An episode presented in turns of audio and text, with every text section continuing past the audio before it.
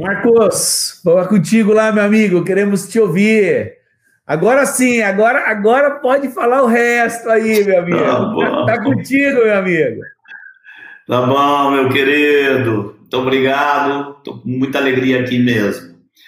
É, nós vimos então, na lição passada, com o Manuel, e como Deus manteve o seu propósito através da pessoa de Cristo Jesus. Daqueles detalhes todos que Manuel colocou, muitos deles vão ser revisados lição por lição. Eu, gente, não fiquem com medo de que a coisa está muito atropelada e que vocês não pegaram bem. Tudo aqui vai ser revisado em detalhes. Agora, hoje nós queríamos dizer assim: havendo Deus na eternidade passada decidido enviar seu filho, ele nos escolheu em Cristo antes da fundação do mundo para sermos santos e irrepreensíveis perante ele. Deus tinha então que tomar algumas decisões que eu queria colocar aqui. Algumas questões precisavam ser decididas por Deus na eternidade passada mesmo. Primeiro, para onde, que, para que país, para que região, para que povo seria mandado o Messias, seu filho?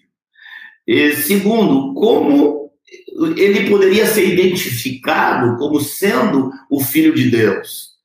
E, terceiro, uma vez que Jesus viesse e fosse identificado como Filho de Deus, quem seria o responsável por propagar toda a sua mensagem e a sua verdade pelo mundo todo?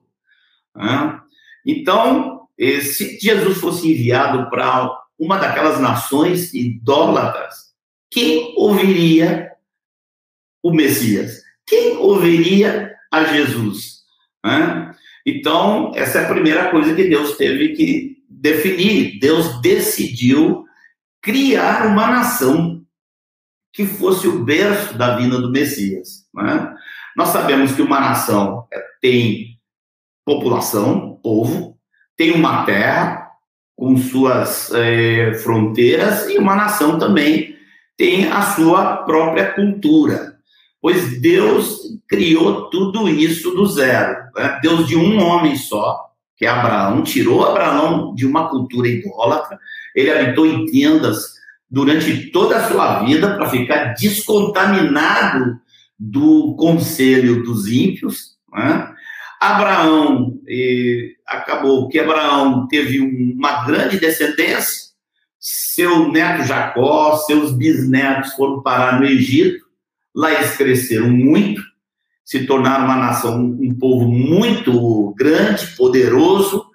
O rei do Egito lá temeu que aquilo se transformasse em algum tipo de, de golpe contra ele, qualquer coisa desse tipo, e resolveu transformar aquela nação toda em escravos. Então, os descendentes de Abraão passaram a viver uma vida muito difícil, com muita amargura, e começaram a clamar. E diz o texto bíblico que Deus ouviu o clamor deles e se lembrou das promessas da sua aliança feita com Abraão, com Isaac e com Jacó. Lembrando-se disso, o Senhor levou, levantou o libertador, que era Moisés. Moisés então foi enviado ao Egito com poder, fez muitos sinais, maravilhas, e aquele povo então foi libertado do Egito. Mas a, o povo já estava formado. A terra, Deus decidiu também onde seria a terra que essa nação se desenvolveria. E a cultura da nação. A cultura da nação, Deus entregou logo que libertou eles do Egito, quando eles estavam ali ainda no deserto, no Sinai, Deus começou a comunicar qual seria a cultura desse povo. Começa com os Dez Mandamentos, depois nós vemos em Êxodo, Levítico, Número, Deuteronômio, como vão acrescentando algumas leis, e todas essas leis que Deus dá aos filhos de Israel, essas leis começam a ser, então, a comunicação do conselho de Deus contra o conselho dos ímpios. Lembrem que os israelitas lá no Egito eles tinham a mente formada lá pelo conselho. E se a gente for dar uma olhada sobre a, a história desse povo, nós vamos ver uma história de muitos altos e baixos, né? nós vamos ver poucos períodos de fidelidade ao Senhor, muitos períodos de, de abandono da lei de Deus. Né? Já ali no deserto, eles começam com idolatria, só a geração seguinte pôde entrar na terra. Os que conhecem a história sabem que eles não entraram por causa da incredulidade. E, e assim, essa nação depois foi se desenvolvendo, como já dissemos, com altos e baixos, e levou mais ou menos 1.100 anos para chegar no seu auge. O auge da nação foi ali, com Davi e Salomão. Né? mais ou menos 1.100 anos, desde Abraão até ali. Depois de Abraão e de Salomão, foi só decadência. E houve divisão, as dez tribos do norte se separaram de Judá e Benjamim, que eram, ficaram ali as tribos do sul, e houve uma história, a partir daí, uma história muito triste, de muito abandono de Deus. E chegando ao ponto de as dez tribos serem levadas cativas pelos exércitos dos assírios e Judá e Benjamim serem levados cativos a, a, na Babilônia. Né?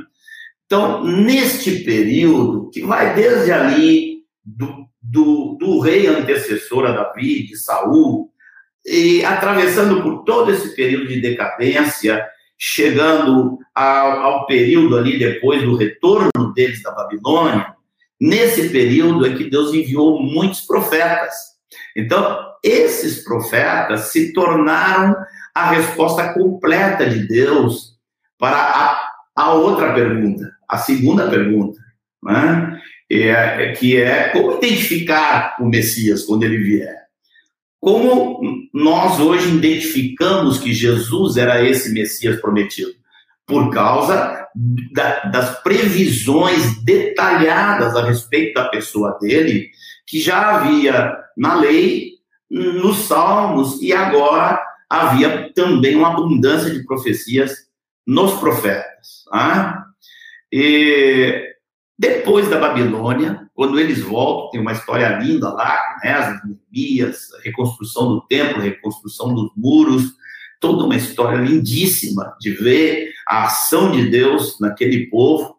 Né? Mas, mesmo depois de retornarem, eles não tiveram muito tempo de liberdade, não. Eles ficaram ainda debaixo do domínio dos persas, depois tiveram sob o domínio do, dos gregos, e no fim, e, ali, e, depois de anos, ainda estavam debaixo do domínio do Império Romano. Né?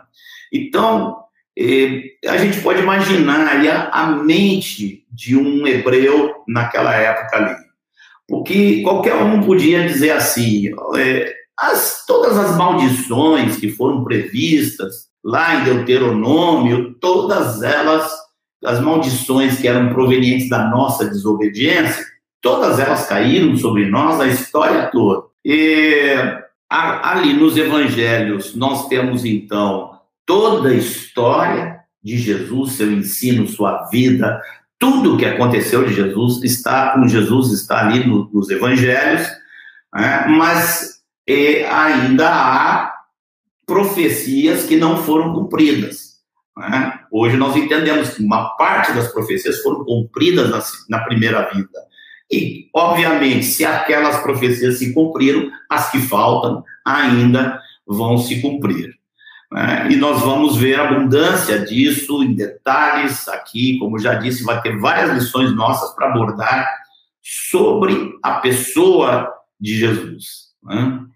É, eu queria, antes da gente entrar em Atos 2, né, queria pedir que você já deixasse as Bíblias de vocês abertas aí em Atos 2. Nós não vamos ler, mas eu vou me referir aqui a, a cada passo que nós vemos em Atos 2, versículo por versículo. Mas antes de entrar, queria lembrar aqui a última conversa de Jesus com eles, que está registrada em Atos 1. Ali em Atos 1, você vai ver que Jesus dá uma ordem para eles e diz: não se ausentem, de Jerusalém, esperem, esperem pelo cumprimento da promessa, não é? As promessas. Havia muitas promessas, mas havia a promessa do meu pai. Esperem. Ele disse mais, ele disse que João batizou com água, ou seja, João emergiu na água, mas vocês vão ser batizados com o Espírito Santo, vocês vão ser imersos no Espírito Santo, e quando isso acontecer, vocês vão receber poder. E que mais? Vocês vão ser minhas testemunhas. Então, aqui a terceira pergunta está respondida. A primeira, onde? Em Israel. A segunda, como identificar? Pela lei e pelos profetas. A terceira, quem é responsável por propagar essa mensagem do Messias pela terra toda? Ora, o povo que recebe essa unção e essa bênção que está no capítulo 2. Ok? Então vamos agora, queridos, para o capítulo 2 eh, de, de Atos. E não vamos ler, eu vou apenas citar aqui. Ó, do versículo 1 ao 4, nós temos a, a descrição do evento. E descreve coisas bem pontuais ali. Primeiro, houve um som como de um vento, foi uma coisa impressionante, um barulhão Imagine hoje, talvez, como um avião passando por cima de sua casa, houve um som muito forte, um vento impetuoso, houve línguas de fogo que foram, eh, assim, descendo sobre a cabeça de cada um deles. que mais? Eles começaram a falar em línguas. Eles, eh, desculpe. E terceiro, eles ficaram cheios do Espírito Santo. E, como eles ficaram cheios do Espírito Santo, uma manifestação evidente, visível a todos ali, foi que eles começaram a falar em outras línguas, línguas que eles não conheciam. Do versículo 5 ao versículo 13, há uma descrição da reação do povo. Lembre que era Pentecostes, havia judeus de toda parte, de todo mundo, ali na Bíblia diz que de todas as nações debaixo do céu. E havia judeus que estavam presentes, homens piedosos. Então, aquela massa que ocorreu ali, ela era composta de muitos homens piedosos que ficaram impressionados, assustados com o que estava acontecendo, mas, claro, no meio deles sempre tinha a turma do contra, né? Aquela turma que tem dificuldade de aceitar as coisas sobrenaturais e sempre quer achar uma explicação natural, começaram a inventar uma explicação natural ali na hora, que era que eles estavam todos bêbados. E, o que ocorre a partir daí? E Pedro, ungido pelo Senhor, lembra que eles estavam ali há muito tempo em oração. Havia uma presença de Deus muito forte naquele lugar.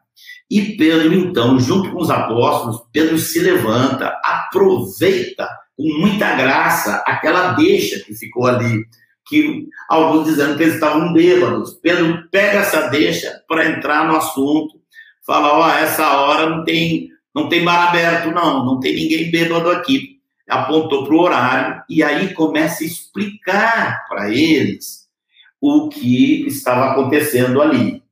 E Pedro, então, é, nós vamos ver lá é, do versículo 15 de Atos 2 até o 21, Pedro explicando para eles o que, que estava acontecendo ali.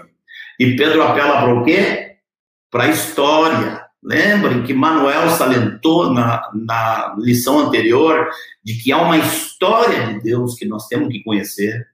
Então, Pedro apela para a história, apela para um dos profetas, que é o profeta Joel, cita a profecia inteira de Joel, a profecia que está lá em Joel, capítulo 2, versículo 38 em diante. O interessante aqui, que eu quero sublinhar, é que Pedro não, não se contenta, assim, Pedro sabia que a promessa era para todos, mas Pedro não se adianta dizendo, olha, a promessa é para todos vocês. Não. Antes de dar essa boa novidade, que a promessa era para todos, Pedro tinha coisas que ele tinha que falar. E ele tinha que falar primeiro sobre a pessoa de Jesus. Então você vai ver que do versículo 22 até o versículo 36, nós vamos ver uma descrição de muitos aspectos da pessoa de Jesus que Pedro vai apontar. Ou seja, o auge daquela pregação ali era a pessoa de Jesus. Vou salientar aqui rapidinho, descrevendo rápido aqui. Primeiro, Jesus, ele lembrou que Jesus era um homem real, que tinha feito milagres, que tinha andado entre eles, e muitos deles sabiam. Pedro diz: vocês sabem disso.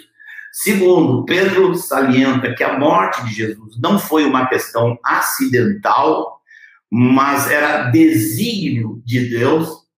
Lembram dessa palavra, desígnio? É a mesmíssima que está lá, que Edmar citou na primeira lição, que tem a ver com o conselho de Deus. É a mesmíssima palavra está aqui, e, a respeito da morte de Jesus. E também Pedro salienta que Jesus foi morto porque foi condenado, né? E Pedro salienta então que a condenação de Jesus foi toda revertida. Deus julgou o caso, julgou a situação, considerou Jesus inocente e fez o quê? Ressuscitou a Jesus. Como vai ser precioso nas lições próximas a gente pegar cada um desses detalhes aqui e examinar detalhadamente. E Pedro aí fala para eles que esse Jesus tinha sido exaltado. E uma coisa importante que nós não costumamos observar, Pedro fala assim: ele derramou isso que vedes. Essa expressão de Pedro, quando diz assim, ele sendo exaltado, derramou isso que vedes, faz um link entre dois assuntos que muitas vezes nós tratamos em separado. Mas aqui nós vemos que eles estão linkados, que é Jesus, a obra de Jesus e o Espírito Santo. Foi Jesus que derramou o Espírito Santo. Então, a obra do Filho e a obra do Espírito Santo, elas estão linkadas em um só propósito, em uma só direção. Ah? E agora, Pedro ainda não dá a boa notícia. Pedro termina a pregação dele não com boa notícia. Pedro termina a acusação dele com o dedão apontado para a turma. Eu queria salientar que já lá no versículo 23, Pedro acusa os seus ouvintes e diz: Vós o matastes por mãos de iníquos. E, agora no versículo 36, ele encerra dizendo que esse Jesus que vocês crucificaram, esse Jesus que vós crucificaram. Então, ele, o Senhor, fez esse Jesus o Messias. Agora, irmãos, nós vamos voltar nosso olhar aqui em direção ao versículo 37. O versículo 37 nos mostra algo importante que historicamente nós não demos o devido valor. Aqueles que conhecem o nosso ensino as apostilas antigas sabem da importância que nós sempre demos a Atos 2:38. Hoje nós estamos entendendo que Atos 2:37 é tão importante quanto Atos 2:38, porque aqui está escrito assim: ouvindo eles estas coisas, compungiu-se-lhes o coração e perguntaram a Pedro e aos demais apóstolos: Que faremos, irmãos? E e Pedro continua ainda, o texto diz que Pedro, ali até o versículo 40, Pedro ainda segue dando mais testemunhos e exortando. Tá? Pedro não ficou ali procurando fazer um, um papel de um, de um cara joinha, não. Ele falou: olha, salvai-vos dessa geração perversa. O resultado, o resultado nós vemos no versículo 41 até o 47. Há uma multiplicação a quase 3 mil ali no, no, naquele dia. É, a partir do versículo 42, nós vamos ver a vida que aquele povo viveu. Então, eles perseveravam na doutrina, tinha uma doutrina clara de vida, prática diária para viver. Tinha uma comunhão intensa, comunhão intensa que assim envolvia conhecimento, abertura, confiança uns nos outros, havia o partir do pão, e em cada alma havia temor, muito temor, alguns não, alguns não entendem que o temor, e lá no original a palavra grega é phobos, que é medo mesmo, e o temor é princípio da sabedoria, e na vida de Jesus é fonte de alegria, porque a, a profecia diz que ele se alegraria no temor do Senhor. E prodígios e sinais eram feitos pelos apóstolos. É claro, mais tarde a igreja entendeu que esses dons poderiam se espalhar, poderiam se manifestar não apenas na vida dos apóstolos, mas de toda a igreja. Né? Eles estavam juntos, não havia divisões, eles tinham tudo em comum. É bom salientar aqui nos dias de hoje que esse tudo em comum significa comunismo. Né? Tem uma grande diferença Comunismo é você pega assim, aponta um revólver na, na cabeça do rico e diz: agora eu vou tirar tudo de você e vou dar para o pobre. E na verdade nunca chega lá no pobre, né? Fica em quem botou o revólver na cabeça do rico. A proposta de Jesus é completamente diferente. É entrar no coração do homem e aqueles que são então donos de muita posses, muitas posses, se tornam generosos quando chegam à igreja do Senhor. Então eles tinham comunhão diária, é, tomavam alimentos juntos, muita alegria, singeleza, singeleza, pureza, e os louvores ao Senhor saíam desse povo. E, na verdade, essa vida impactava a todos, porque todo o povo tinha simpatia a eles. Então, concluindo, eh, botando aqui a conclusão final, revisando isso tudo rapidinho. Nós vimos aqui o contexto histórico. Nesse contexto veio o derramamento da promessa do Pai, a reação do povo e a explicação que Pedro dá para o ocorrido. Aí Pedro entra no auge da sua pregação, que é a proclamação de Cristo. Nós vemos a seguir, já no versículo 37, e como essas vidas foram apontadas para andar com Cristo. Primeiro houve convicção de pecado, depois houve fé, depois houve arrependimento, depois houve batismo em Cristo e depois e cada um deles então recebeu também o dom do Espírito Santo. Essa era a promessa para todos. Isso tudo, queridos, é a igreja. A igreja. A igreja nasce aí. Revisando rapidinho, ali na igreja: crescimento, comunhão, doutrina, refeições, temor, milagres, unidade, generosidade, alegria, pureza, louvores e ambiente atrativo. E, então, hoje nós saímos dessa visão histórica e fomos ali com um zoom para dentro de Atos 2. Colocar aqui as perguntinhas para vocês, para vocês se fazerem diante de Deus, para vocês considerarem atentamente no que foi dito hoje, né? fazerem diante de Deus e com os irmãos. Primeira pergunta: eu conheço a história de Israel e como Jesus se encaixa nessa, nessa história? Segunda, eu creio em tudo que Pedro falou sobre Jesus? Terceira pergunta, eu tenho um coração compungido em relação aos meus pecados, um coração contrito, como aqueles apresentaram ali, que nós vemos, vimos no versículo 37. Por hoje é isso, irmãos. Grande abraço. Bom demais.